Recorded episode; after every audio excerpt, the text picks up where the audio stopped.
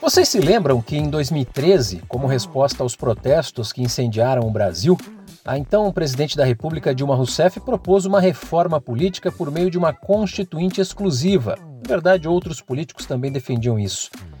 Seria feito um plebiscito para que a população dissesse se seria instaurada ou não uma nova Assembleia Nacional Constituinte, e aí depois essa Assembleia teria poderes para mexer nas normas que estão na Constituição atual e que tratam da organização política do país.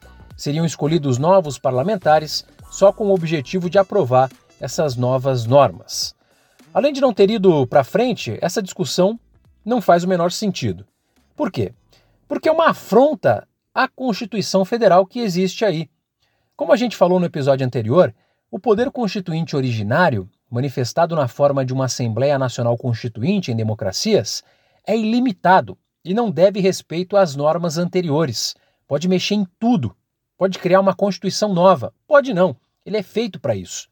Admitir uma Constituinte só para reforma política é burlar o sistema que a Constituição atual tem e que regula as emendas constitucionais. A Constituição pode ser alterada por meio das emendas que são aprovadas em dois turnos em cada casa do Congresso Nacional ou seja, duas vezes na Câmara dos Deputados e duas vezes no Senado, com quórum de 3 quintos em cada um, 308 deputados e 49 senadores. A proposta de emenda à Constituição pode ser apresentada pelo presidente da República, por um terço dos deputados federais ou dos senadores, ou por mais da metade das assembleias legislativas, desde que cada uma delas se manifeste pela maioria relativa de seus componentes. Não podem ser apresentadas PECs para suprimir as chamadas cláusulas pétreas da Constituição, forma federativa de Estado, voto direto, secreto, universal e periódico, separação dos poderes e direitos e garantias individuais. É assim que se muda a Constituição que está aí.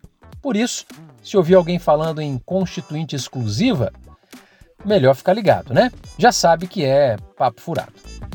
Grande abraço para você.